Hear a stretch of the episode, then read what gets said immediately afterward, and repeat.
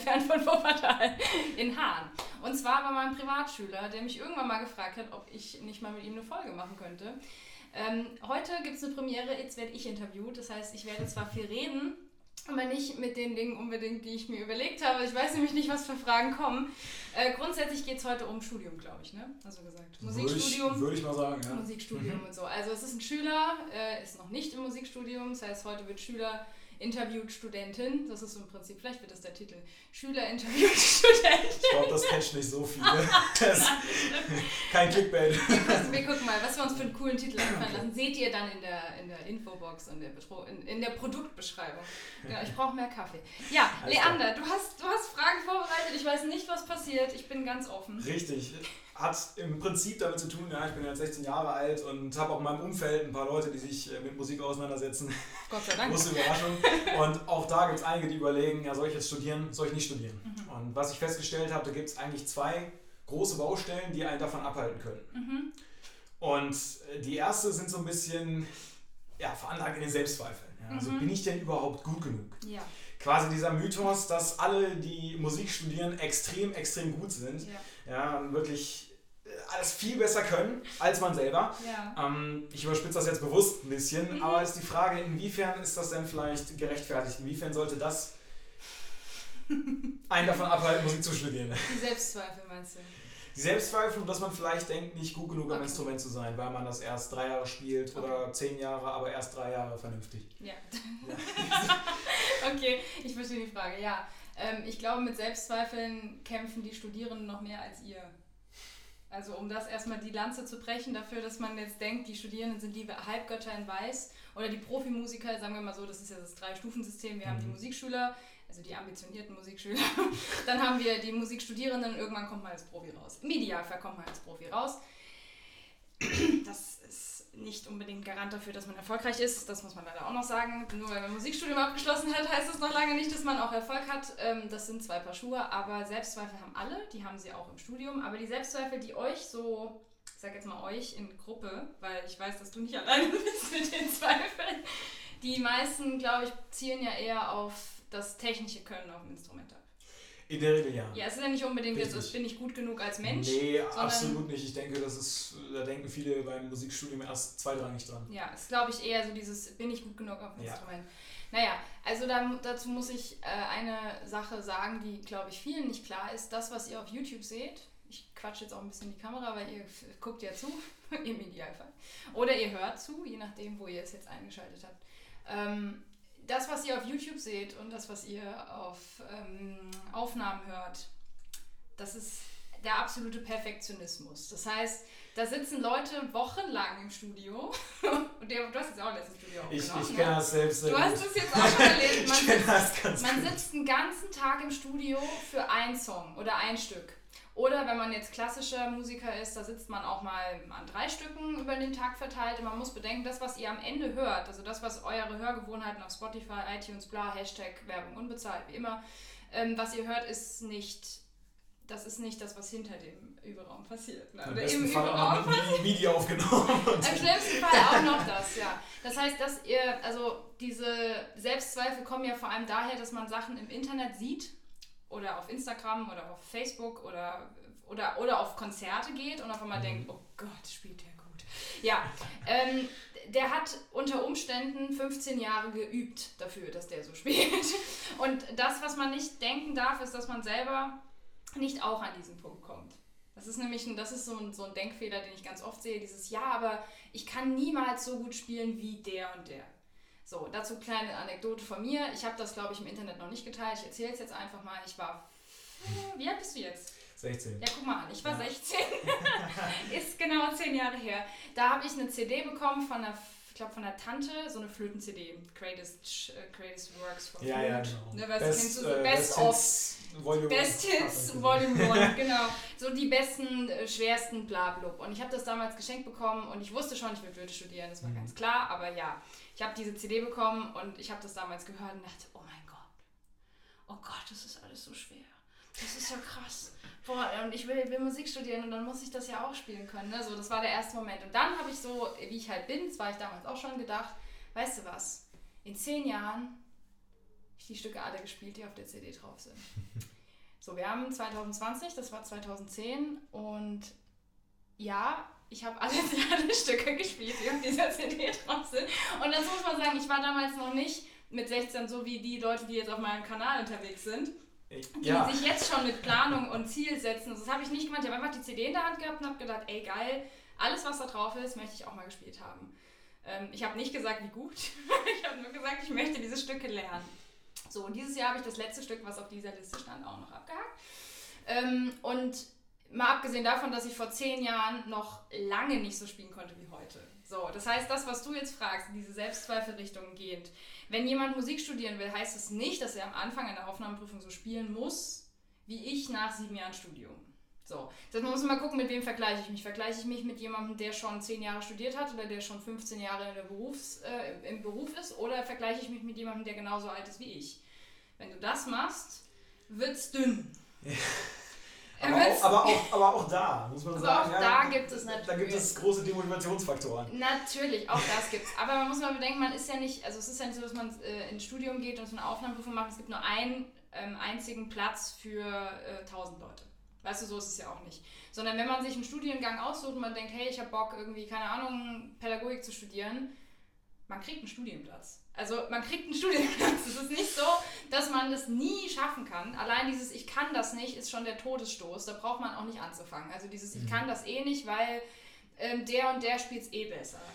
Also, denke, hm. das heißt, das ins Studio, Studium kommen ja. selber ist gar nicht so das Problem. Ich Nein. glaube auch, ich habe jetzt äh, vor kurzem angefangen, Gesangsstunden zu nehmen und da habe ich gemerkt, ein ganz großer Teil des Musikspielens oder des Musikmachens ist eben auch das Mindset. Ja. Und ich glaube, die Zeit, wo man sich am meisten mit dem Instrument auseinandersetzt, ist wahrscheinlich auch das Studium und insofern macht es gar nicht ja. so viel Sinn da. Sich Ihr müsst, also alle Musikschüler, die jetzt zuhören, und ich gehe davon aus, dass das viele hören und lesen oder sehen werden, ich, vielleicht schreibe ich noch einen Artikel drüber, mal gucken. Ähm, man weiß es nicht so genau, was ich so mache. Ähm, man darf nicht vergessen, dass ihr in der Schulzeit euch vorbereitet auf eine Aufnahmeprüfung. Ähm, viele aus dem Ausland, die kommen, auch das möchte ich auch mal sagen, weil das, glaube ich, vielen nicht klar ist. Leute, die aus Asien kommen, und das soll jetzt absolut nicht abwertend gemeint sein, aber die Leute, die aus Asien kommen, die machen seit ihrem fünften Lebensjahr zum Teil nichts anderes als das. Das heißt, die haben zwar auch Schule wie wir in Deutschland, aber die, die kommen nach Hause und die machen dann nichts anderes. Das heißt, ich kenne viele Asiaten, ich habe ja auch viele asiatische Studienkollegen, die mit 16 ihren Abschluss schon gemacht haben und dann sich erstmal drei Jahre auf eine Aufnahmeprüfung vorbereiten konnten. Und die haben dann jeden Tag nichts anderes gemacht, als acht Stunden zu üben. Und ich glaube, da ist ein super Punkt, um auch einzuhaken. Und da, da, da fehlt vielleicht eine andere äh, mhm. wichtige Sache fürs Musikersein, und zwar die Sozialkompetenz. Ja. Und die kommt, die kommt ja am Ende zum Tragen. Und insofern muss man das, glaube ich, so ein bisschen als, mhm. als Gesamtrechnung sehen. Ja? ja. Weil gerade als Musiker heutzutage ist es ja wichtig, so ein gewisses Gesamtpaket abzugeben. Ja.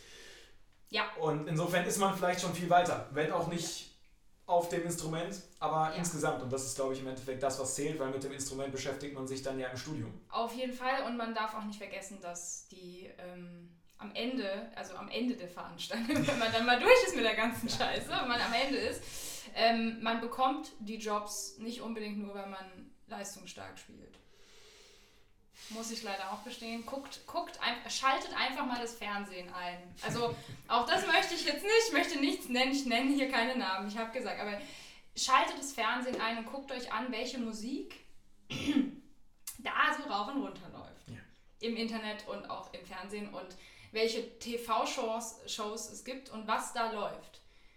Dann wisst ihr, wie in Deutschland aktuell die Kulturlandschaft aussieht. Da findet man selten ein Cello mit Klavier-Solo zusammen auf der Bühne, sondern das ist dann eher die Ausnahme. Da wird mal so ein Quotenklassiker eingeladen. Oder es gibt die, die Klassikverleihung. Wie heißt noch gleich dieser... Ähm, Ach, Jetzt darf ich auch nichts Falsches sagen. Ach, wie heißt dieser Preis? Ja, genau, ich habe keine Ahnung. Ich werde ihn nie kriegen, ja. Ich ähm, habe dafür zu wenig Connections.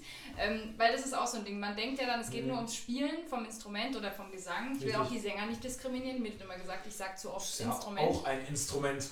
Ja, auf jeden Fall. Darf man nicht vergessen. Auf jeden Fall. Nee, aber egal, was man jetzt studiert für ein Hauptfach, ob Jazz, ob Klassik, mhm. ob weiß der Geier, ähm, das ist ja nicht das Einzige, was zählt. Ja. Am Ende, und ich meine, dass äh, dem, dem Podcast Die Musikerschmiede, wer ihn noch nicht kennt, darf da auch mal reinhören. Das ist ja nur das, was wir anschließen an das, was ich mache. Ähm, und da merkt man plötzlich, dass nur weil du ein geiler Hecht auf dem Instrument bist, das noch lange nicht bedeutet, dass du plötzlich Erfolg hast. Ja. Weil wenn es keine Sau interessiert, dass du das machst, dann kannst du der geilste Pianist auf Erden sein, wenn du es nicht im Internet in irgendeiner Form mittlerweile darstellst, weil da stellen sich ja alle da. Ähm, dann interessiert es keinen wenn du keinen Wettbewerb gewinnst, interessiert es keinen. Dann kannst du der geilste Pianist sein, es interessiert einfach keine Sau. Dann du auch kein Geld. Das ist natürlich auch eine Riesenarbeit, aber gleichzeitig auch ein Riesenvorteil, dass wir eben die Möglichkeit mit dem Internet haben, weil es war noch nie so einfach wie heutzutage, quasi äh, selbstständig was auf die Beine stellen zu können. Und äh, da sind wir eigentlich auch beim zweiten ganz guten oh, ja. Punkt. Äh, das war eine Überleitung. Und zwar, das zweite ist, ja gut, jetzt bin ich vielleicht auch gut auf meinem Instrument und ich habe auch tierisch Bock darauf. Eigentlich. Ich würde super gerne was mit Musik machen. Mhm. Aber nach dem Studium, was mache ich dann damit? Ja, wie gut sind meine Aussichten? Und jetzt kommt auch noch Corona dazu. Oh. Also wo quasi die Live-Auftritte wegbrechen. Ja. Also von 300 auf 3 im schlimmsten Fall, um das jetzt ja. so übertrieben zu sagen. Ja. Und insofern, die Zukunftsaussichten sind, glaube ich, auch gerade bei vielen Leuten das Problem. Ich, ich kenne eine super, super, super, super, super gute ähm, Saxophonistin in mhm. meinem Umkreis und die sich, ja, die das wahrscheinlich einfach wegen der Berufsaussichten eben mhm. nicht anstrebt, mhm. weil es eben schwierig ist. Ja. ist halt Wie viel Zeit hast du heute? Nein. Nein, also ich, äh, das Thema Corona versuche ich zwar irgendwie weitestgehend aus meinem äh, Wortschatz und auch aus meinem, aus meinem Problemregister zu streichen, ist aber nicht möglich im Moment. Mhm. Ähm, also sagen wir mal ohne Corona, ja. sind die Zukunftschancen als selbstständiger Musiker eigentlich ziemlich gut. Also das meint man jetzt, also ich, ich will jetzt hier auch niemandem irgendwie äh, ähm, Hoffnungen machen, die nicht da sind. Finde ich aber erstmal ein sehr interessantes Statement. Also das hört man so selten. Doch, doch, also ich, ich. ich, Ja, ich weiß. ich weiß ja, mit wem du sonst so Nein, aber ich, ich, bin der, also ich bin der festen Überzeugung, dass wenn man das selber will, wenn man bestimmte Fähigkeiten oder Skills oder Tools, wenn man jetzt wieder auf diesem Denglisch unterwegs ist, wenn man die hat, dann kann man ein sehr erfolgreicher selbstständiger Musiker sein in seinem Gebiet. Dazu braucht man eine Nische, also dazu muss man halt wissen, was man kann. Man kann nicht irgendwie alles machen. Also ich kann jetzt nicht von dir verlangen, dass wenn du sagst, äh, ich will eher Jazz machen, dass du jetzt den ganzen Tag nur noch Bach übst. Das bringt mhm. dir halt nichts. Also das, ähm, man kann nicht auf allen Hochzeiten tanzen. Das heißt, wenn man sich aber spezialisiert hat, man weiß, was man kann und wofür man gut ist. Es gibt wirklich Leute, die sind sehr spezialisiert ähm, und die sind sehr erfolgreich und die kriegen auch gut Geld. Noch ein Statement. Reich werdet ihr damit in den meisten Fällen nicht. So, es bedeutet nicht, dass man deswegen das nicht anfangen soll, weil ähm, wenn wir da jetzt auf Corona einsteigen, wirtschaftlich gesehen sieht es ja nicht nur bei uns scheiße aus. Also ja. wenn man es mal so sieht, ist es jetzt egal. Man könnte jetzt sagen, ja, Corona und die Kultur. Nein, ich bin der Meinung, Corona und die Wirtschaft, und zwar die gesamte Wirtschaft, auch wir, lieber Herr Laschet, falls Sie das sehen, das Statement gebe ich jetzt ab, auch wir gehören zur Wirtschaft auch wenn sie das nicht so sehen. auch die Kultur- und Kunstbranche gehört in die Wirtschaft rein. So, und, aber die ganze Wirtschaft fällt gerade vor die Wand. Das heißt, ich kann jetzt sagen, unter wirtschaftlichen Bedingungen sieht es gerade schlecht aus für euch, wenn ihr Musik Das ist schwierig und dennoch ist man, ja, ja was ist, soll man machen? einfach eine schwierige Zeit. Was soll man machen? Also um deine Frage so in dem Fall kurz zu beantworten, ich bin der Meinung, das geht. Die Zukunftschancen in den festen Stellen, die sind leerdürftig. Also wenn ihr glaubt, dass ihr ins Studium geht und danach bekommt ihr irgendwo eine feste Stelle im Orchester oder im, in der Musikschule oder ähm, das kann man knicken mittlerweile. Es wird immer weniger. Es kann natürlich sein, dass jetzt nach diesem ganzen Kladderadatsch, der gerade abgeht, dass wir erleben das mhm. ja noch, wir sind ja die junge Generation, äh, dass das in zehn Jahren wieder anders ist. Dass plötzlich wieder feste Stellen da sind. Wir wissen es nicht. Es wird sich in irgendeiner Form wandeln. Es ja, wird irgendwas, Ja, es, es wird sich irgendwas auf jeden Fall wandeln. Das schon immer. Aber Selbstständigkeit gab es auch schon immer. und die ist halt natürlich immer ein Weg. Also wenn man jetzt sagt, äh, ich weiß nicht, ich würde gerne Musik machen, aber ich weiß nicht, ob ich mir, also ob ich das überlebe, wenn ich dann, ähm, also mal abgesehen davon, dass man immer einen Plan B und C in petto haben sollte. Ähm, Boah, das höre ich gar nicht gerne. Das hörst du gar nicht gerne. also bei mir ist es zum Beispiel so, ich habe auch ganz oft immer gedacht, okay, machst du Lehramt. Nee. So, und heute bin ich an dem Punkt, dass ich mir denke, ey, weißt du, wenn alle Stricke reißen, ich habe morgen einen Job an der Schule.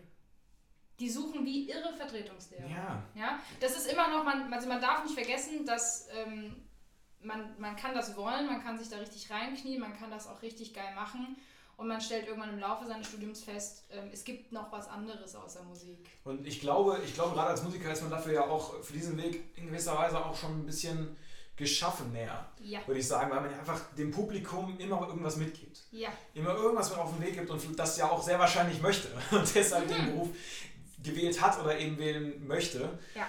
Und dementsprechend glaube ich, dass es einen riesen Vorteil mitbringen kann, sei es jetzt vor einer Klasse oder vor der Kamera, ja, Mir bei YouTube und Co. Mir persönlich ist das ganz ehrlich gesagt scheißegal, wer da vor mir steht. Ob das Kinder sind, ob das Jugendliche sind, ob das Erwachsene oder Senioren sind, ob das Menschen sind, die keine Ahnung von Musik haben oder ob das Menschen sind, die sehr viel Ahnung von Musik haben. Mir persönlich ist es wurscht, ich spiele immer gleich.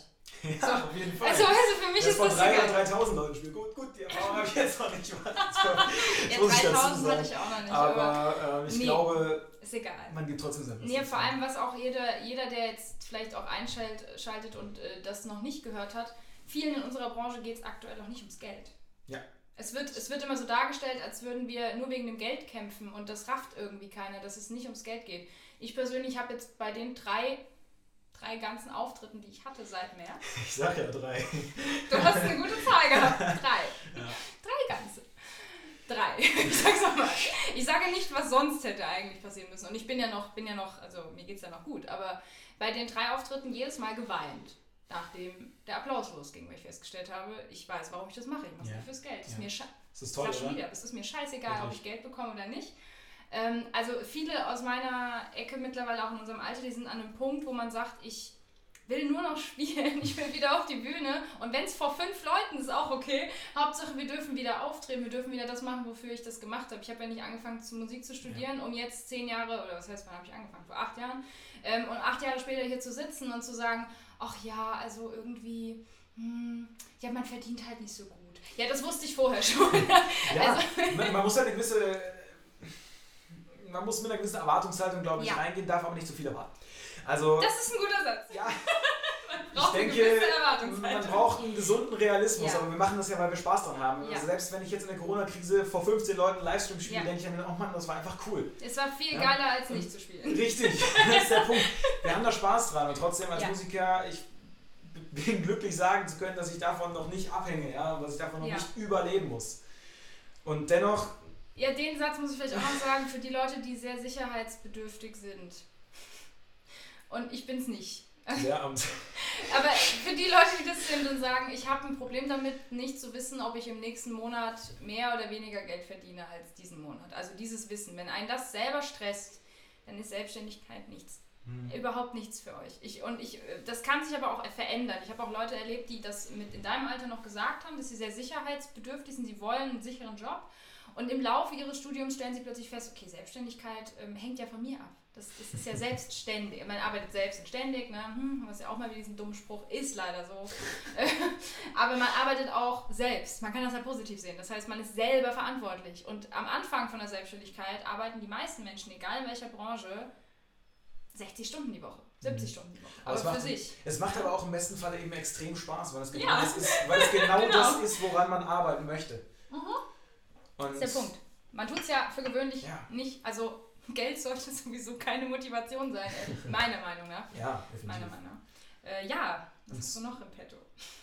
Ich, wenn, ich, wenn ich jetzt so die, die guten Musiker, ja, die man Ja. sich dann auf YouTube anguckt und Ja, denkt, okay, ich sollte besser das Spielen einstellen. Ähm, wenn, man sich, wenn man sich die anguckt und dann so ein bisschen googelt, Ja. ähm, die vielleicht auch eher, jetzt gerade bei mir, eher Jazz, Mhm. Rock, Pop in der Richtung unterwegs sind, vielleicht auch ein bisschen Fusion, Mhm. ähm, dann, wenn man sich die anguckt und dann auf Wikipedia mal ein bisschen nachforscht, stellt man häufig fest, okay, die haben einen klassischen Background, die haben vielleicht eine klassische Ausbildung gemacht, wenn man das jetzt mal so möglichst pauschal sagen kann.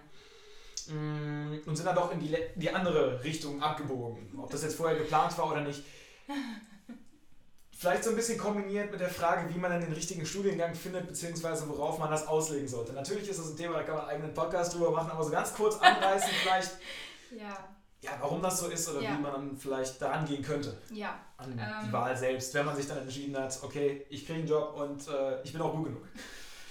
Wenn man das erste Problem Yes. beseitigt hat, meinst du?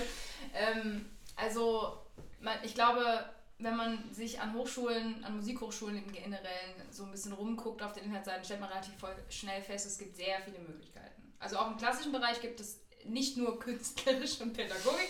Das wird, ich sage das immer so KA und IP, aber es gibt ja noch einen Haufen mehr. Es gibt, es gibt Operngesang, es gibt Liedgestaltung. Bei den Sängern gibt es ja noch mehrere Möglichkeiten. Das macht es aber nicht einfacher. Ich weiß.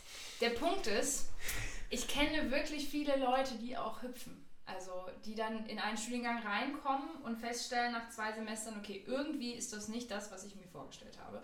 Ähm, die Studiengänge heißen ja auch nicht unbedingt immer so, wie der Beruf dann am Ende ja. aussieht. Ne? Also man kann zum Beispiel nicht an der Musikhochschule ähm, selbstständigen Musikpädagogen studieren. Das, man, man studiert Musikpädagogik. Mit dem Ziel, dann entweder in einer Musikschule oder privat zu unterrichten. Ich so. denke, das ist ein gutes Beispiel an der Stelle. Ist ein gutes Beispiel, ja. ne? Dachten wir. Man kann dann privat unterrichten, man kann privat an einer Richtig. Musikschule unterrichten, man kann Vor fest Mit den verschiedenen Möglichkeiten, dann entweder Selbstständigkeit oder eine Festanstellung. Korrekt. Das ist aber bei einigen Studiengängen nicht so einfach. Das mhm. heißt, äh, wenn man jetzt sagt, okay, ich will Jazz-Pop studieren, dann gibt es gar keine festen Stellen. Also es gibt, es gibt die Big Bands in den, in den Rundfunk. Ne? Sehr ausgewählt. Sehr ausgewählt. Bundeswehr, und manchmal gibt es auch von, von Polizei, also gibt es eine Polizei, Big oh. Band und solche Geschichten. Oder, oder ähm, ich das nie von gehört. Gläser, ähm, Entschuldigung, ich habe es jetzt durcheinander geworfen, äh, Landespolizeiorchester ah, sind ah, okay, äh, Blasorchester. Also für Bläser zum Beispiel ist das eine sehr, sehr gute Variante, wenn man sagt, okay, Streichorchester, Staatstheater ist nicht so meins, aber ich habe vielleicht jahrelang im Symphonischen Blasorchester in Hintertupfingen gespielt und könnte mir vorstellen, nach meinem Studium das auch beruflich zu machen, ist öffentlicher Dienst, bist Beamte also gibt es schon Möglichkeiten. Ähm, wenn man jetzt aber sagt, ich, keine Ahnung, ich studiere Musikwissenschaft. Habe ich auch mal gemacht übrigens. Ich weiß gar nicht, ob ich das schon mal erzählt habe. Ich habe auch vier Semester Musikwissenschaft. Musikwissenschaft? Ja, in Mainz an der Uni war ich auch vier Semester. Habe ich nicht abgeschlossen. Ähm, hat Gründe. da, da kommen wir nämlich, da kommen wir nämlich nee, Ich habe hab einen guten Kumpel von mir, der das ausstudiert. Das ist, äh, also... Ja Nee, ist ja, nicht meins. Also ich, ich bin nicht die 100% Wahl. Nee, ich bin nicht so, ich bin einfach viel zu praxisnah, um mhm. hinzugehen und mich ähm, stundenlang mit Büchern hinzusetzen und darüber zu philosophieren, ja. warum Beethoven eventuell diese Tonart in diesem Stück verwendet hat. Also kann aber ich, auch mal interessant sein. Ja, aber habe ich keinen Bock drauf, Glaub das ich. zu machen. Ähm, auch die musikpädagogische Forschung, total spannend, aber ich denke mir so, ich schreibe dann lieber Blogartikel. als, okay, anzufangen, jetzt wissenschaftliche ja, Arbeiten nee, raus, Dissertation und Doktor. Das ist auch so was, man kann in der Musikbranche auch äh, promovieren. Es gibt zum Beispiel, man kann in, ähm, soweit ich weiß, in Österreich sogar auch einen Pädagogik-Doktor ähm, machen. Das heißt, man kann den Doktor in Musik, in dem Fall Musikwissenschaft oder Pädagogik machen. Und dann ist man sogar Doktor. Ich meine, das muss man sich auch mal reinziehen. Da kann man auch, äh, auch in der wissenschaftlichen Szene sich sehr, wenn man jetzt zum Beispiel nicht so der Überflieger auf dem Instrument ist und sagt, ich würde aber gerne trotzdem Musik studieren, äh, gibt es auch noch Musikwissenschaft und ich will die auch überhaupt, überhaupt nicht runterspielen. Für mich war es einfach nichts, aber äh, mit Musikwissenschaftsstudium kannst du auch in den Journalismus gehen. Ja, ja. Oder, oder man überbrückt sich eine Zeit, ja, um einfach auf dem Instrument dann vielleicht noch ein bisschen besser zu werden. Absolut. Nebenbei und sich trotzdem noch Kenntnisse anzueignen. Habe ich sogar einen Studienkollegen, der hat Musikwissenschaft, Bachelor. Master studiert, mhm. der hat dann Klavierpädagogik ähm, noch angefangen mit Mitte 20. Mhm. Also auch nicht denken, das ist auch so, also du bist dann noch sehr jung und viele, die mir schreiben, sind dann noch sehr jung. Ja. Nicht denken, dass man mit 16 wissen muss, was man mit 30 beruflich macht. Also es wird euch zwar in der Schule gesagt, dass ihr das wissen müsst, aber das ist Bullshit. Ja, aber ich glaube, viele viele Berufsberater, die man ja. in der Schule trifft, viele ah. Lehrer wissen natürlich auch nicht, viele, viele Eltern auch, glaube ich, äh, sehen sicherlich diesen Berufsweg auch skeptisch, gerade wenn es in Richtung Selbstständigkeit geht und in der Musik gibt es einfach eine unglaubliche Vielfalt an Möglichkeiten, die man dann im Endeffekt auch. Äh, Kommt mal der, mein Lieblingssatz, äh, dass du dann irgendwann auf der Straße spielst. Der kommt immer übrigens. Es gibt mindestens immer einen, der mir das erzählt, dass irgendwer in der Familie sagt, willst du denn auf der Straße Musik machen oder was? Aber wenn das vor vielen Leuten ist, also dann, dann ist das doch auch schon mal was. Yeah, Weil ja. irgendwann kann man auch da entdeckt werden. nee, Langer Atem ist da auch gefolgt. Absolut. Nee, also ich meine, dieses, diese, diese Studiengänge sind natürlich, da hast du recht, man könnte über jeden Studiengang einen eigenen Podcast Podcast machen und das mache ich wahrscheinlich auch, weil ich glaube, darauf wird es hinauslaufen, dass ich das einfach alles mache, weil ähm, mittlerweile bin ich da ähm, ein bisschen weg davon, dass ich das nur auf Management beziehe in meinem mhm. Blog und Podcast, weil ich merke, dass gibt es ein riesen, riesen Spektrum an Themen, die irgendwie niemand bespricht. Zum Beispiel das. Ähm, und man muss jetzt nicht anfangen, mit 18 einen Studiengang zu machen und denken, wenn ich den abbreche oder wenn ich wechsle. Und wie gesagt, die Studienwechsler sind übrigens sehr, sehr beliebt auch in allen anderen Fächern. Also ich kenne Leute, die wechseln dann von Politikwissenschaft zu Jura oder von äh, Geschichte zu ähm, Archäologie und schlag mich mhm. tot. Das gibt es an der Uni genauso. Das ist auch total normal. Und wenn euch jemand erzählt, dass das äh, nicht in Ordnung ist, dass man das jetzt beenden muss, dann lasst euch den Quatsch nicht erzählen. Ich meine, ich kenne genug Leute, die äh, erst nach zwei, drei Anläufen in dem Studiengang gelandet sind, in den sie eigentlich reingehört haben, weil sie nicht wussten, dass es den gibt. Ja. Man kann auch Musiktherapie Richtig. studieren seit kurzem. Ich glaube, man muss einfach das machen, wo die, wo die Leidenschaft dran hängt. Ja. Und ähm, wenn man da an sich glaubt, kann man da ja viel reißen. Ich spreche da jetzt noch nicht ganz so viel aus Erfahrung. Ähm, aber man kriegt eben den Support und ich glaube, die Leute, die einem das madig machen wollen, aus welchen Gründen auch immer, sind wahrscheinlich eher besorgt. Also Oder auch immer nicht vergessen, was ähm, Paul über Peter sagt, sagt mehr über Paul als über Peter. Ich sage den Satz immer ganz gerne. Wenn jemand zu euch sagt, du kannst das nicht, dann sagt das mehr über die Person aus, die es sagt, als über euch. Also, weil wer von außen hat das Recht, dir zu sagen, was du nicht kannst? Eigentlich hat es niemand. Ähm, das ist aber in unserer Gesellschaft heute normal. In der Schule wird ja gesagt, du kannst das nicht. Mir wurde auch gesagt, ich kann kein Mathe. Das habe ich so lange geglaubt, bis ich es auch nicht konnte. Das heißt, ich konnte es nicht, weil man mir immer gesagt hat, ich kann kein Mathe. Ja. So, und heute stelle ich fest, jetzt wo ich mich mit Finanzen und sowas beschäftige, ich kann das eigentlich ganz gut. Ich bin eigentlich überhaupt nicht so schlecht in Mathe. Mir wurde aber acht, neun Jahre lang erzählt, ich sei schlecht in Mathe. Ich könne das nicht. Das wäre sowas für, für solche lustigen Grafiken, ja? Leute, die behaupten, sie können nicht singen und Leute, die im Endeffekt nicht singen können. ja, glaube, ne, ja. Der Prozentanteil, äh, hier kommen wir auch schon ein bisschen in den Charakter und ich glaube, das ja. ist eben so ein zweiter Teil, der ganz wichtig ist um Musiker zu sein, vielleicht um selbstständig zu werden oder auch nicht. Und dementsprechend eben die Frage, wie viel bringt quasi dieses Musikstudium, also die Zeit, die ich da rein investiere, im Gegensatz zum Output und was muss ich vielleicht noch zusätzlich machen, was mir das Musikstudium nicht vermittelt. Was du jetzt zum Beispiel mit deinem Blog offensichtlich abdeckst, weil wenn das Musikstudium das vermitteln würde, müsste ich es nicht machen. Müsstest du es nicht tun. Das ist eine sehr, sehr schlaue Frage. Ähm, also was, was ich sagen muss, ich will ja auch kein Bashing der Hochschulen machen. Also ist, ich werde ganz oft so ein bisschen von der Seite natürlich dann auch mit Kritik in, der Sinn, in dem Sinne überhäuft, von wegen, ja, aufpassen, dass du hier nicht die Hochschulen schlecht redest. Ich will überhaupt niemanden schlecht reden, auch nicht die Hochschulen. Die Hochschulen machen einen sehr guten Job, was sie halt können. Wir haben eine super Hochschullandschaft in Deutschland eine sehr, sehr beliebte Ausbildung, auch im Ausland, deswegen kommen die alle her. Die kommen nicht nur hierher, weil wir keine Studiengebühren haben, sondern weil wir auch verdammt gut ausbilden können. So, also das, was man im Studium lernt, sind natürlich fachliche Kompetenzen, sprich, wenn du künstlerisch studierst, bist du im Idealfall, wenn du dir den Arsch aufgerissen hast im Studium, am Ende auch ein guter Künstler. Oder wenn du Pädagogik studierst, wirst du fachlich kompetent auf dem Gebiet der Musikpädagogik ausgebildet. Was dir keiner erklärt, ist, wie gehe ich mit Kindern um im Musikpädagogikstudium. Ist ein bisschen blöd. Man hat so einen Teil okay, Erziehungswissenschaften. war ich jetzt nicht gefasst. nicht gefasst? also man hat so ein bisschen Erziehungswissenschaften natürlich, klar. Das ist, das ist, also nur so als Vergleich. Das ist so ein bisschen so, ja. als, als würde ich Satzlehre studieren und hätte nichts mit Noten zu tun. Ja. So, äh, jetzt, jetzt mal ganz plakativ gesagt. Also, ja. weiß nicht. Ja, ja, äh, das, da ist es nicht so. Man das so vergleichen also, kann, wenn man Lehramt oder Musikpädagogik studiert, die Leute, die das gemacht haben und mir zugucken, werden mir, werden mir das bestätigen. Der praktische Anteil ist in den meisten Studiengängen viel zu gering. Ähm, ich bin der festen Überzeugung, das teilen viele ähm, mit mir, Unterrichten lernt man nur durchs Unterrichten. Das heißt, es bringt absolut nichts, Bücher darüber zu lesen und zu denken, dass es dann besser wird. Sondern was das Einzige, was im, im Bücherlesen hilft, also ich habe auch sehr, sehr viele Bücher über Musik. umsetzen. Das musst du auch erstmal hinkriegen. ähm, nee, also du hast natürlich einen wissenschaftlichen Background, du hast einen ähm, Background in der Richtung Psychologie, ist unfassbar wichtig du kennst es von mir, ich bete das mhm. jeden Unterricht, Neurophysiologie. Der ganze Kram, das ist natürlich wichtig zu wissen. Das heißt aber noch nicht, dass ich unterrichten kann. Das heißt erstmal nur, dass ich das weiß. Also Wissen und Vermitteln sind zwei verschiedene Paar Schuhe. So, und das gilt für den Lehramtsstudiengang leider genauso wie für den, die, die haben wenigstens ein Praxissemester. Weißt du, die Lehrer ja, haben wenigstens ja. ein Praxissemester. Sie gehen ein Semester lang in die Schule. Das ist richtig, habe ich auch schon oft erlebt. Die Musikpädagogen nicht. Mhm. Die Musikpädagogen haben ein, äh, also bei uns jetzt, ein Praktikum von ganzen 30 Stunden, von denen sie von diesen 30 Stunden für gewöhnlich über die Hälfte. Das ist weniger als eine Arbeitswoche, oder? Ja. Ähm, eher über einen größeren Zeitraum. Ja, ja. Im Idealfall Aber unterrichten sie effektiv davon die Hälfte. Den Rest hospitieren sie nur. Also mhm. Instrumentalpraktikum bedeutet für alle, die sich das nicht vorstellen können, man geht in die Musikschule, in deiner Musikschule zum Beispiel können das von unseren Studierenden auch welche machen. Was, was bedeutet das dann? Weil ich bin ja meistens dann, wenn ich bei der Musikschule bin, bei, bei einem Privatlehrer, ja, ja. Nicht, nicht, nicht Privatlehrer, das falsch ausgedrückt, aber zumindest bei, bei einem ja, Face-to-Face quasi ja, Unterricht, also was macht dann der? Der andere, der sitzt einfach der, da. Lehrer, äh, nee, der Azubi. Der, der, der, der, Azubi sozusagen. Richtig. Ja, der sitzt dann da in der Ecke und macht sich Notizen. So, das nennen wir Hospitation. Das ist etwas, was man im Lehramt auch macht, das kennt ihr. Das sind dann die Studenten, genau. die von der Hochschule Das heißt, sitzen einfach dabei. Die sitzen einfach dabei. So, das ist auch erstmal okay. sehr, sehr wichtig zu ja, beobachten. Auf jeden Fall. Also ich finde das Beobachten von Unterricht selber für mich heute auch immer noch super spannend, bei Leuten auch fachfremd reinzugucken und zu schauen, was die so für Methoden haben. Also man kann sich schon durchs Abgucken auch einiges ziehen. Der Punkt ist aber, das Unterrichten selber nimmt dir keiner ab.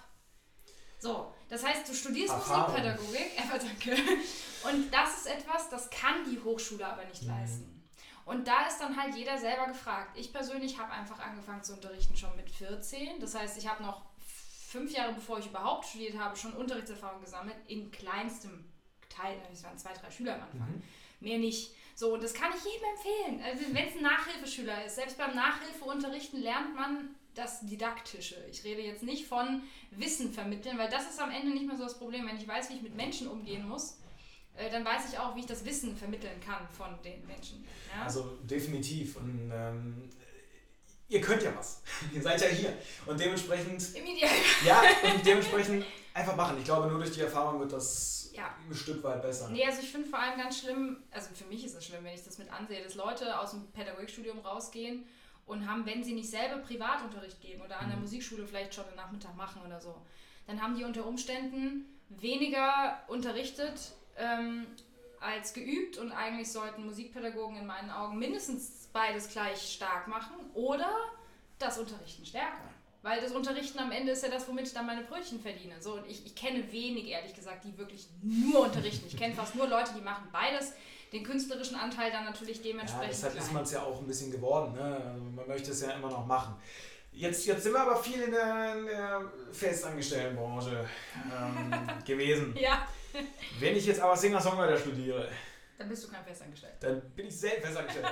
das muss man mal so sagen. Ja, Und ähm, da gibt es bestimmt auch noch ganz andere Fähigkeiten, ja. die ich dann da in der Hinsicht können müsste. Vielleicht auch nicht auf die Branche beschränkt, sondern wenn ich jetzt quasi was selbstständig machen möchte, was mhm. sind da so die, die großen Skills, die man sich vielleicht mal angucken sollte, die man vielleicht mal gehört haben sollte? Selbstmanagement. Selbstvermarktung. Selbstvermarktung. also Selbstmanagement auf jeden Fall, sonst würde ich das hier nicht machen. Also ich würde diesen Podcast und diesen Blog und all das und YouTube nicht machen, wenn es nicht so wichtig wäre. Wenn es nur für wenige wichtig wäre, würde ich sagen, hey komm, weißt du, muss sich jeder selber anleiten. Was ist für alle wichtig? Also ein gutes Selbstmanagement. Ich muss jetzt wirklich Werbung für meinen Kram machen, weil es ist wirklich so wichtig. Selbstvermarktung natürlich. Ähm, Sozialkompetenz hast du eben schon mhm. angesprochen. Ich kann mich natürlich in meinen ne? Kunden, also in der, in der Connection, ich kann meinen ja. Kunden gegenüber mich nicht scheiße verhalten, die werden nie wieder anrufen. Und Kunde ist in dem Sinne ein Schüler.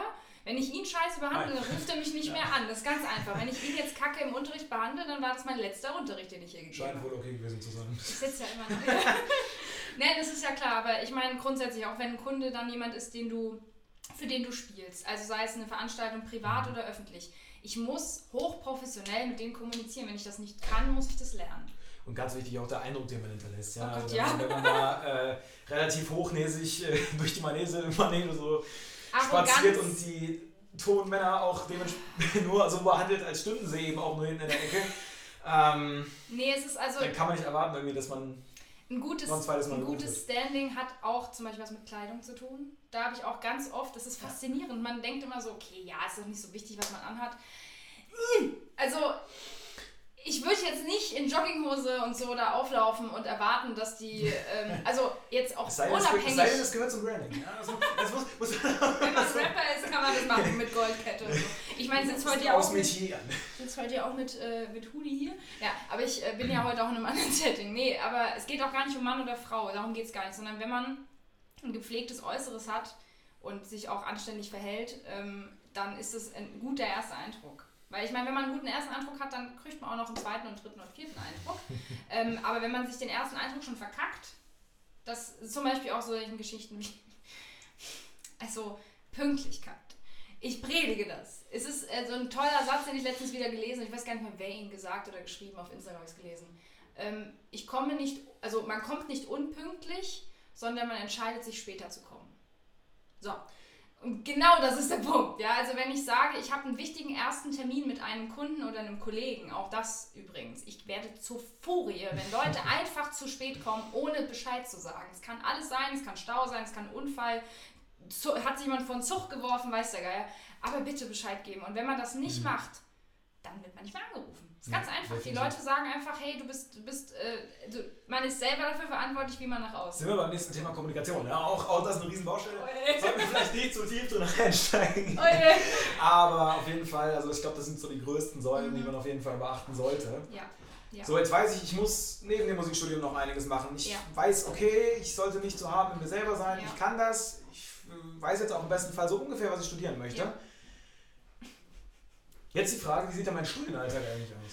Ja, also ganz grober Abriss, weil es ist jetzt nicht so, wie als wenn ich in mhm. äh, Biologie oder Mathematik ja. sitzen würde. Vielleicht ja. habe ich da jetzt eine falsche Vorstellung und mir da Vorlesungen ja. anhören würde, sondern es geht ja schon ja. in eine bisschen andere Richtung teilweise. Gehe ich mal sehr davon ähm, aus. Hat natürlich viel mehr Praxisanteile im Studium als ähm, theoretische. Das kommt jetzt ein bisschen mehr mit Satz. Also Tonsatz studiert hat man wiederum viel Schreibarbeit. Das heißt, das ist so ein bisschen ähnlich wie ein Uni-Alltag. Das heißt, man mhm. spielt doch relativ wenig. Mhm. Konkretisiere das mal. Okay. Ähm, also es kommt natürlich ähm, beim, beim, bei dem Studiengang darauf an, was für Seminare habe ich, also was für... Ähm, wie sind die Seminare aufgebaut? Also was, was versteht so, man unter ja. einem Seminar? Äh, das ist eine gute Frage, stimmt. Ich setze mal voraus, dass man das weiß. Also an der Uni ist es relativ einfach. An der Uni gibt es eigentlich nur so drei wirkliche Möglichkeiten. Du hast Vorlesungen, das ist das, was ihr so kennt vom Hörensagen, wo viele, also viele Leute...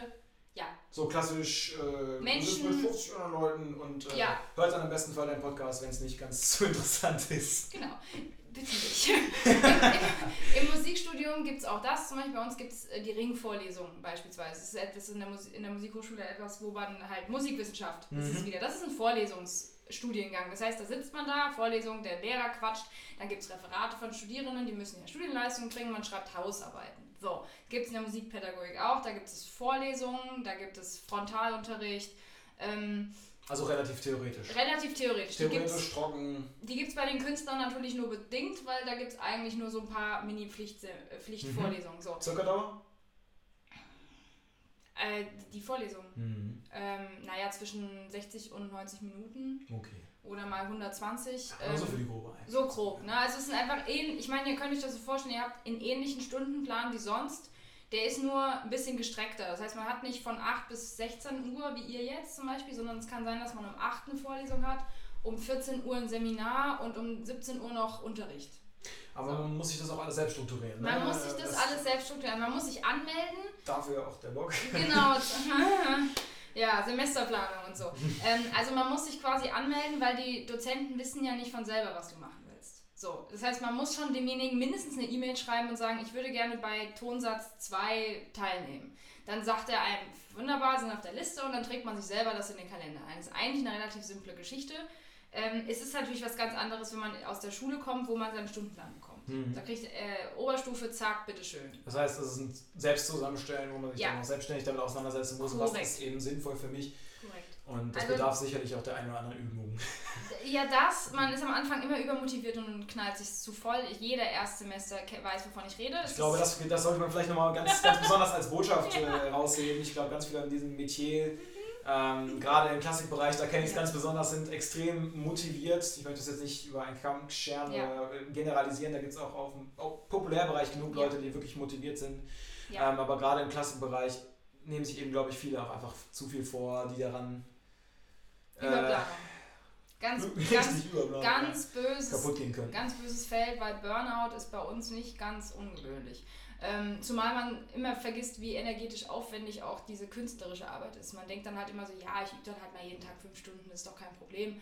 Mal abgesehen von Sehenscheinentzündungen, die man sich dann am Anfang hm. reinballert, bis hin zu psychischen, psychischen Blockaden, ähm, weil man auf einmal was nicht hinkriegt und man sich festbeißt, anstatt dass man einfach dann das sein lässt in dem Moment und sagt, okay, komm, das wird heute nichts mehr, ich gehe jetzt ein Bier trinken. Ja?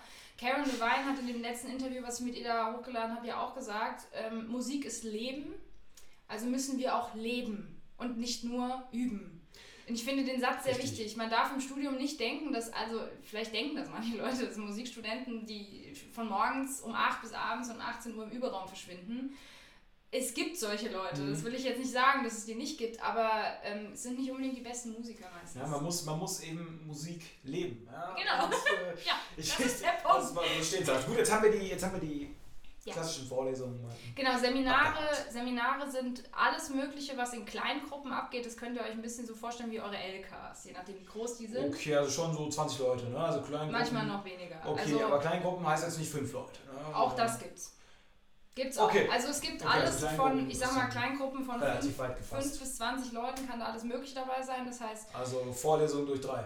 Genau, du hast dann halt auch wiederum Frontalunterricht, das gibt es dann, das ist Tonsatz, die ganzen Gehörbildung, die ganze Theorie ist eigentlich so aufgebaut, dass man so mit fünf bis zwölf Leuten da mhm. sitzt, mhm. weil man einfach da viel besser auf die Leute eingehen kann. Ähm, und das kann auch, wie gesagt, da gibt es dann Theorie-Sachen, da gibt es Musikpädagogik, auch da gibt es dann das noch so ein Wort Tutorium, das werdet ihr in der Uni eher hören. Das ist dann sowas, wo dann tatsächlich Tutoren, also mhm. Masterstudenten, die jungen Studierenden unterrichten. Ah, okay. Sowas gibt es auch. Es gibt es an der Musikhochschule äh, zum Teil auch, also dass es quasi Leute gibt, die noch eigentlich selber quasi noch im Studium sind mhm. oder die Master studieren oder fast fertig sind oder Doktoranden die dann wiederum eingesetzt werden, auch als Lehrkräfte, um da wiederum auch Erfahrung zu sammeln. Zeigt aber auch hier möglich ist da total vieles und da auch schon Erfahrung zu sammeln.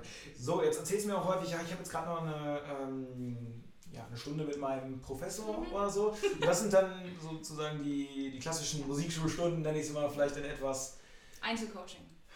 Wir sind, die Musikstudierenden sind die teuersten Studierenden in Deutschland. Mit Abstand übrigens. Kann man, kann man sich überall ähm, durchlesen. Wichtiger Aspekt finanziell. oh je. Äh, das es wird nicht einfacher. Nein, äh, nee, also die, also das, das, wir sind deswegen so teuer als Studier, also als ein Student von einer Hochschule zahlt ja das Land oder der Bund, in unserem Fall sind es immerhin nicht das Land, der die Hochschule bezahlt. Und man muss bedenken, dass ein Professor hat zum Beispiel sechs bis zwölf Studierende in der Klasse. Eine volle Professur ist bei einem klassischen, manche haben auch 14, es kommt ein bisschen aufs Deputat an, wie viele Stunden die haben und wie viele Stunden sie am Ende wie verpacken. Ähm, mein Professor hat zum Beispiel eine halbe Professur, das heißt, er kann nicht mehr als sechs Leute nehmen. Mhm. Das ist nicht viel.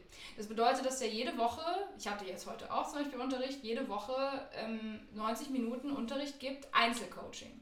Und das gibt es in keinem Studiengang. Also es gibt keinen Unistudiengang, wo ihr ein Einzelcoaching wöchentlich von 90 Minuten mit eurem Professor habt. Das Ganz wichtige Info, glaube ich. Also das ist nochmal so. Ja, das gibt es nicht. Also das Einzige, wo ich noch sagen könnte, was wahrscheinlich ähnlich eng ist, ist auch Kunst. Da mhm. haben sie mhm. aber eher auch Gruppe. Also das, was ich gehört habe, so Kunststudium ist eher so, dass sie dann auch in kleinen Gruppen bei einem Professor sind und ähm, nicht unbedingt Einzelcoaching haben. Okay, aber ja? ich finde, das, find, das ist auf jeden Fall eine sehr interessante Information. Als ja. finanziell natürlich ist das ja. Personalaufwand. Natürlich. Ja, vor ja. allen Dingen gerade, wenn es dann ins Face-to-Face -face oder ins Einzelcoaching ja. geht, das ist natürlich einfach, du hast eine Arbeitskraft, die sich da wirklich auf dich fokussiert. Ja. Und der, der dich ja auch im Idealfall ausgewählt hat und mit dir arbeiten möchte. Und hier können wir wieder Beziehungen ins Spiel. Ja. Dazu habe ich schon Blogartikel hochgeladen zu dem Thema. Ähm, vorher die Professoren einfach oder Professorinnen mal anschreiben.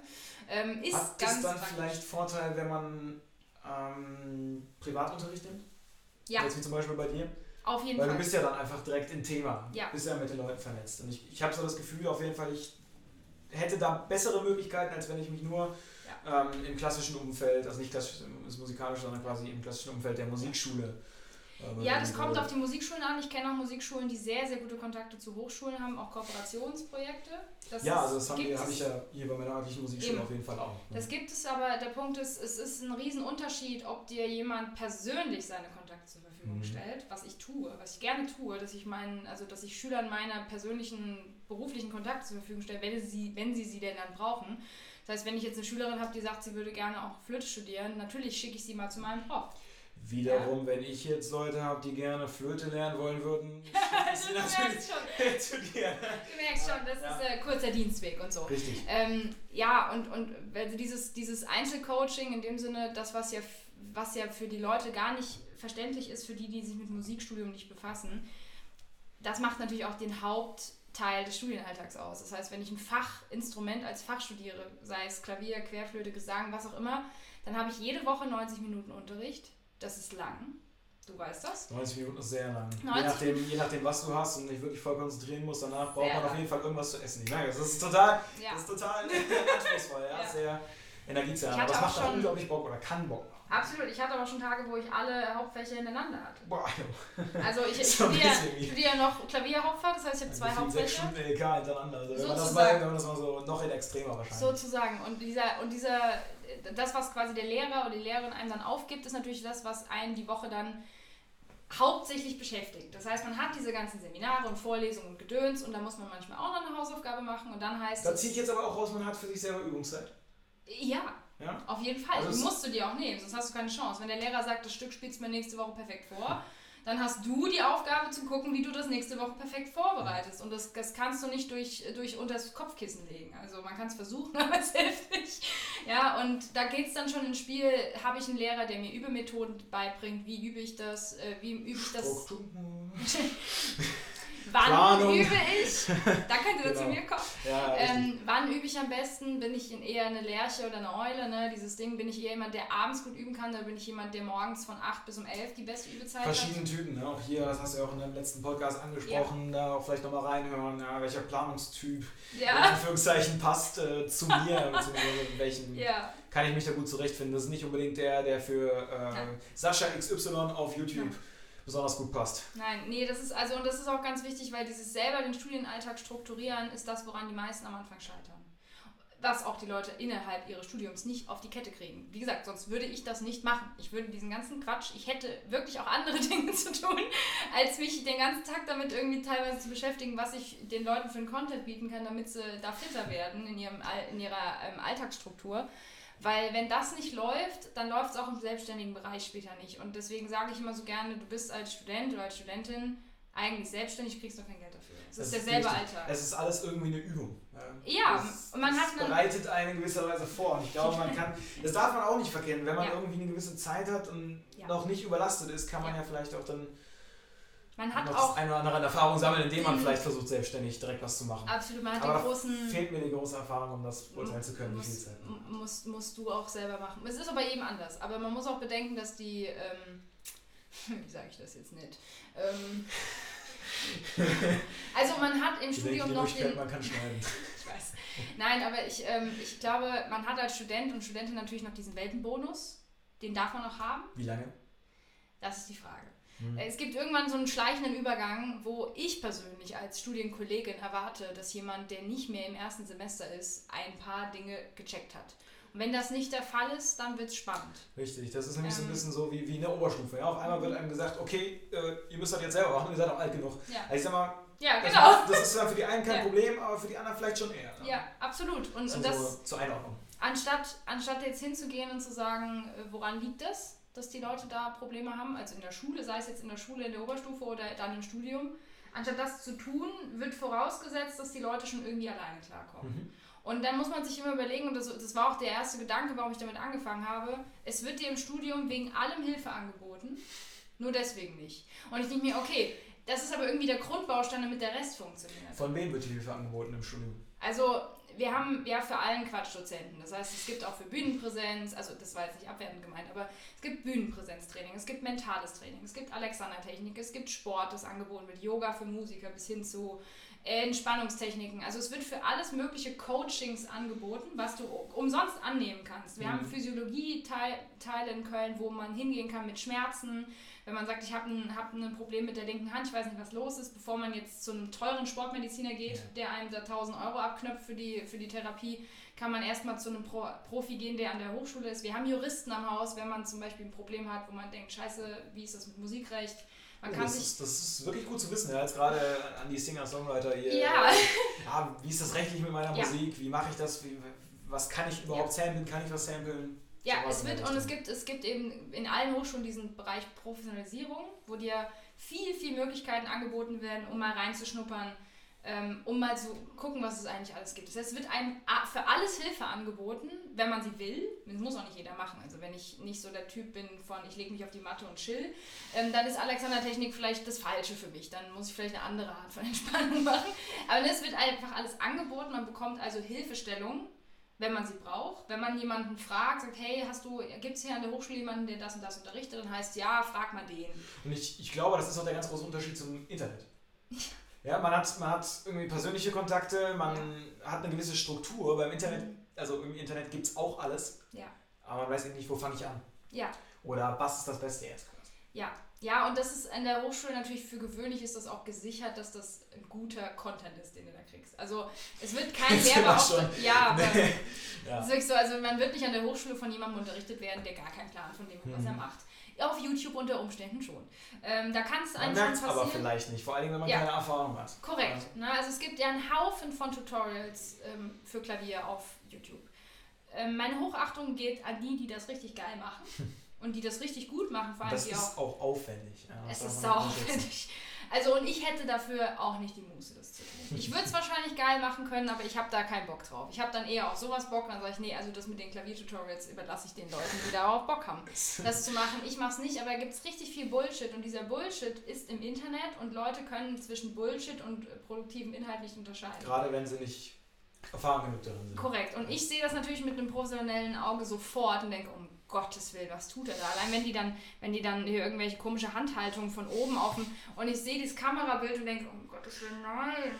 Weil sie, also leider vergessen solche Leute immer die Spiegelneuronen. Das heißt, wenn ich das mir ständig angucke als, als Musiker, dann mache ich das halt nach. Das ja? merke ich auch ganz gut, wenn ich, wenn ich eine Zeit lang einen Drummer mhm. gesehen habe, dann verhalte ich mich auch so. Ja, das ist, das Mag auch so bescheuert aussehen, ja, aber diese Adaption findet ja. eben nicht nur im Stil statt, sondern auch im Aussehen. Das kann man auch positiv nutzen, diese Spiegelneuronen, aber es ist leider auch unterbewusst, läuft das auch so ab. Und Deswegen ist es ganz wichtig, dass man im Internet unterscheidet und äh, zumindest dann jemanden fragen kann, der auch sagt, hey, äh, guck dir mal den, den mhm. YouTuber an. Wenn man dann auf YouTube, weil es gibt sehr viel Gutes auf YouTube, vor ja. allem im englischsprachigen Richtig. Raum, da kann ich wirklich nur empfehlen, dann zieht euch die richtig guten Leute rein, nicht irgendwelche deutschen Fuzis, die irgendwie der Meinung sind, äh, ich muss jetzt äh, Geld damit verdienen, dass ich irgendwelche Akkorde da ins, ähm, ja, in, in, und dann noch so schön Ah, ja.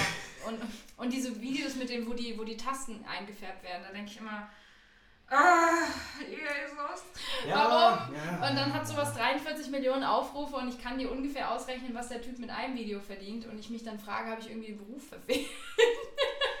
ne? Weil das gibt es halt auch. Ne? Internet darf man auch nicht vergessen, das haben die ganzen Hochschulen im Moment noch nicht auf dem Schirm, was da für Möglichkeiten sind. Ähm, aber das werden wir natürlich in unserer Generation noch viel eher mitkriegen, was alles möglich sein wird dann in 10, 15 Jahren. Ganz großer Faktor an alle, die, glaube ich, selbstständig äh, werden wollen würden, mhm. das zumindest in Erwägung ziehen. Ja. Gerade über das Internet ist es wirklich gut möglich, auch da, wo man es vielleicht jetzt noch nicht unbedingt erwartet. Ja, ja. Auf jeden Fall. Zumindest also, von dem, was ich so höre. Ich habe mich lange selber gewehrt. Das ist witzig, jetzt hier voll im Internet drin, aber ich habe mich sehr, sehr lange gewehrt, auch gegen Instagram. Ich wollte den ganzen Quatsch nicht anfangen und ich war immer so, oh nee, und Facebook, ja, ja. boah. Ähm, gut, Facebook ist eh ja, tot. Brauchen wir nicht drüber zu reden. Ich habe schon überlegt, ob ich einfach meinen Kanal löschen soll. Das interessiert sowieso keine Sau, was ich da mache. Ähm, nee, aber ich habe mich am Anfang auch gewehrt und das Ding ist, es hat keinen Sinn, weil man kann dann, da ist es echt eine Goldgrube, was da so geht, wenn man das weiß. In Teilen, ja. In Teilen, ja. Und es ist vor allem die kostenloseste und beste Variante, sich selber darzustellen. Ja. Und da das, das ist auch wieder so, jetzt können wir den Schließ, den, den, den Schließ, den Kreis schließen. Ähm, zum Anfang, diese Selbstzweifel-Scheiße, die ist ja nur deswegen bei euch auch so krass weil ihr euch mit dem ganzen Scheiß zumüllen könnt. Und ihr hört es die ganze Zeit. Und man, man beschäftigt sich immer mit anderen und nicht mit sich selber. Das ist ein Riesenfehler. Das heißt, wenn man entscheidet, ich möchte Musik studieren, was auch immer das Ziel ist, dann nicht so viele andere Sachen konsumieren, weil die bringen einem nichts. Also die Richtig. bringen einem höchstens ähm, ein scheiß Gefühl. Ja. Man geht abends ins Bett und denkt, ich bin irgendwie der größte Loser, ich werde es nie können. Ähm, anstatt dass man sich einfach mal einen Plan macht und den drei Monate durchzieht und plötzlich feststellt, Alter, ich spiele in drei Monaten ja richtig geil. Richtig, und das ist nichts, das ist nichts anderes als mit den ganzen Seminaren. Ja. ja. es hilft nicht ständig nur zu konsumieren, weil das Nein. einem kurzfristig was bringt, sondern ja. ganz wichtig auch umsetzen. Einfach mal machen. Ich glaube, das ja. ist ganz, ganz wichtig, einfach machen. Ja. Und dieses positive Feedback, was man dann auch bekommt, mhm. dann ein Stück weit genießen und das gerechtfertigterweise auch annehmen. Auf jeden Fall. Also dieses vor allem, also ich, ich, ich predige das ja auch immer gerne, Selbstverantwortung zu übernehmen. Also nicht nur die Studierenden, sondern eben auch Schüler schon. Ihr machen es, wir wollen nur krasser. Machen find ich, es, wir ich wollen nur krasser. Sehr, schöner Satz. Genau, machen es, wir wollen nur krasser. Noch ein Pulli. Ich habe überlegt, ich könnte noch Merch, Merch jetzt anfangen. das ist eine super Idee. Ja, ich habe jetzt den, Vor allem, wo Instagram jetzt den Shopping-Button einführt, ne? Ähm, ja. ja. Sehr gut. So viel zu Musik, aber kein Geld. Nein, oh Gott, Ich fange jetzt noch mit Merch an. Nein, ähm, aber grundsätzlich dieses, man, man darf nicht vergessen bei der ganzen Geschichte, diese Instagram-Welt und alles, was man sich da von, von außen rein pfeift, das kann einen positiv beeinflussen. Ich mache das ja auch, aber ich rate eigentlich auch immer dazu, bitte nicht alles auf einmal. Also nicht jetzt 20 Blogartikel von mir lesen und erwarten von sich, dass man alles, was man da gelesen hat, jetzt in zwei Tagen umsetzen kann. Ne? Und ähm, das Einzige, was ich da empfehlen kann, ist halt wirklich so Schritt für Schritt diesen Quatsch. Und desto früher man anfängt, desto besser ist es eigentlich. Also wenn man sich mit dem Thema beschäftigt, noch vor dem Studium und dann sagt, ich gehe ganz entspannt ähm, organisiert in mein Studium rein und kann meine Ziele tatsächlich erreichen, weil die Leute, die keine Ziele haben, kommen ja trotzdem irgendwo an und sie wissen nicht wo. Richtig. Und sie machen sich auch keine Gedanken dazu. Das heißt, es kommt jeder irgendwo an. Die Frage ist nur wo. Ne? Das, heißt dann immer, alle Wege führen nach Rom. Nee, leider nicht. Es kann dir passieren, dass du halt losfährst, dann kommst du irgendwie in Norwegen raus, obwohl ja. du nach Rom wolltest, aber du wusstest nicht, dass du nach Wobei Rom Wobei man ganz klar auch sagen muss, auch Norwegen kann schön sein. Und ich denke, ja. auch hier sind wir bei der Studienwahl, ne? ja. das ist ganz entspannt. Ja, ich würde sowieso, ich würde mir gar nicht aber machen, machen. machen. Ähm, lieber, also lieber anfangen und dann feststellen, es ist nichts für mich, als sich mit 40 Jahren, 50 Jahren der Midlife Crisis die Frage zu stellen, hätte ich es gekonnt? Das ist etwas, was ich persönlich von mir nicht möchte. So. Als ich mich über, als ich überlegt habe, mit dem ganzen Kladderadatsch hier anzufangen, habe ich auch gedacht, will ich in 20 Jahren mir die Frage stellen, wenn ich dann von irgendwelchen Leuten erfahre, dass sie ein Business aufgefahren mhm. haben zum Thema Management im Studium, ähm, dass ich dann sage, scheiße, hätte ich das auch gekonnt? Die Frage will ich mir nicht stellen, deswegen habe ich gesagt, ich fange einfach mal an. Vielleicht sollte man sich diese Situation aber auch bewusst vorstellen. Und auch ähm, ja. Ja, ja. einfach um diese, ja, um es eben einfach zu machen, um einfach vielleicht einfach den Weg ins Studium einzuschlagen. Ja, Wenn das wirklich das ist, was man. Machen es, wir wollen nur krasser. Das ist ein guter Abschluss. Ja, ich denke. Machen es, wir wollen nur krasser. Äh, ja, danke. Es war ein also sehr spannendes Gespräch. Mir sind jetzt schon 10.000 verschiedene Ideen für einen Titel gekommen. Ich, ähm, ihr werdet. Ich hatte 10.000 Ideen für die nächste Folge, auch wenn ich damit überhaupt nichts zu tun habe. Vielleicht seht ihr ihn jetzt öfter hier. Ich, Neuen ähm, Co-Moderator. Also ich würde mich freuen. okay. Ich werde demnächst auch auf jeden Fall selber starten. Denke ich, es macht einfach unglaublich Bock und äh, ja. auch da muss ich selber gucken, nicht zu perfektionistisch zu sein. Nein. Kann man, denke ich, mitnehmen. Nein, nicht per Perfektionismus ist. Äh, ich zitiere Laura Seiler ja. nochmal zum Abschluss. Richtig. Äh, Perfektion ist eine Angst, die sich ein schönes Kleid angezogen hat. Ja. Ist auch nur eine Angst. Vielen Dank, dass ich dabei sein durfte. Danke, dass du da warst. Danke, dass ich hier auf deinem Couch sein durfte. Dann wünsche ich euch erstmal eine schöne Woche. Äh, ich überlegen, was man geht das online am Montag. Ja, äh, eine schöne Woche. Ähm, ich weiß noch nicht, was nächste Woche für ein Thema dran kommt. Das sehen wir dann, wenn ich einen Einfall hatte heute Abend vielleicht oder so. Mal gucken, ich weiß es nicht. Ähm, und dann wünsche ich euch jetzt ähm, ja, eine äh, ereignisreiche Woche. Es ist ja spannend gerade draußen, was so abgeht. Hier regnet es jetzt. Ist auch spannend. Also, Passt. eine schöne Zeit und bis nächsten Montag. Jo.